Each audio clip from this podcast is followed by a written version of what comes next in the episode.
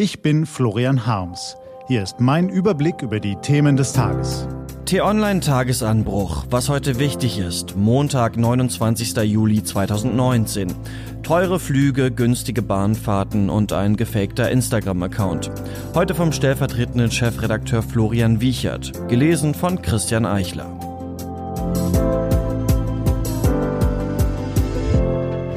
Was war?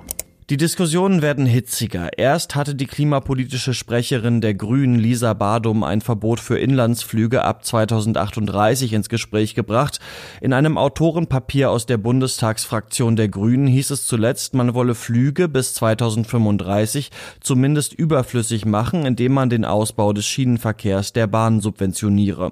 Nun forderte Linken-Chef Bernd Rixinger am Wochenende sogar eine Verstaatlichung, um den Preiskampf zwischen Fluggesellschaften zu beenden. Die Idee nannte CSU-Generalsekretär Markus Blume gruselig, die DDR 2.0 scheine durch. Das Ziel aller Beteiligten scheint auch durch weniger Fliegen den CO2-Ausstoß verringern, den Klimazielen näher kommen. Aber wie? Zielführender klangen die Vorschläge von Bayerns Ministerpräsident Markus Söder in der Welt am Sonntag. Bahntickets sollten so weit wie möglich von der Mehrwertsteuer befreit werden. Neu ist das natürlich auch nicht, aber immerhin das Echo beim Koalitionspartner SPD war erstmal positiv. Auch die Grünen hatten zumindest eine Absenkung der Mehrwertsteuer für Zugfahrten gefordert. Auf der einen Seite also die Flüge. Dass ein Verbot von Inlandsflügen Quatsch ist, das haben auch die Grünen erkannt. Zum einen kommen Verbote bei niemandem gut an, zum anderen gibt es Auslandsflüge, die über eine kürzere Strecke gehen als beispielsweise die Verbindung zwischen Hamburg und München. Gibt es deshalb vielleicht künftig eine Flugbenzinsteuer, um sie zumindest unattraktiver zu machen? Auf der anderen Seite die Bahnfahrten, die günstiger und attraktiver werden sollen.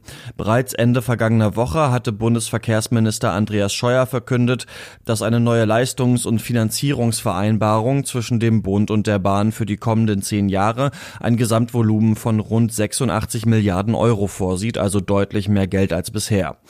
Alles für ein leistungsfähiges, hochwertiges Schienennetz. Doch das löst nicht automatisch die Probleme. Für weitere Schienen mitten in den Ballungszentren der Innenstädte müssen so viele Hürden überwunden werden, dass es eher Jahrzehnte dauert als Jahre, um die angepeilten Strecken wirklich ausgebaut zu bekommen. Eine Modernisierung der vorhandenen Schienen wird kaum ausreichen. Die Bahn wird sich auf allen Ebenen verbessern müssen, um zum unangefochtenen Hauptverkehrsmittel in Deutschland zu werden. Es gilt, Probleme wie Verspätung und Zugausfälle irgendwie in den Griff zu bekommen.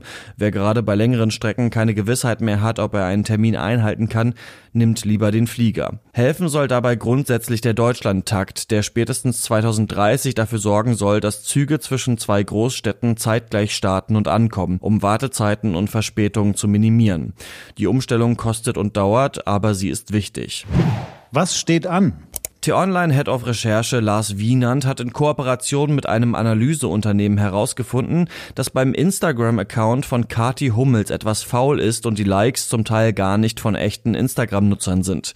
Die Fotos bekommen verzögert unvermittelt Massen an Likes, die nicht zu erklären sind. Mehr dazu auf t-online.de.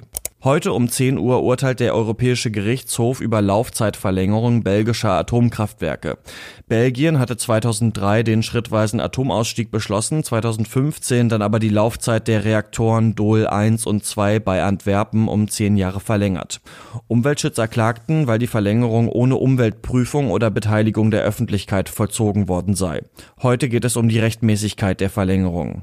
Und der Prozess um die Gruppenvergewaltigung einer 18-Jährigen vor einer Disco in Freiburg geht heute um 9 Uhr weiter.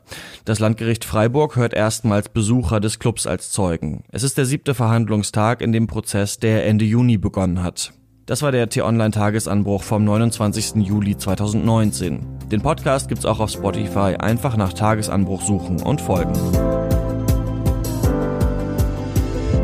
Kommen Sie gut in die neue Woche. Ihr Florian Harms.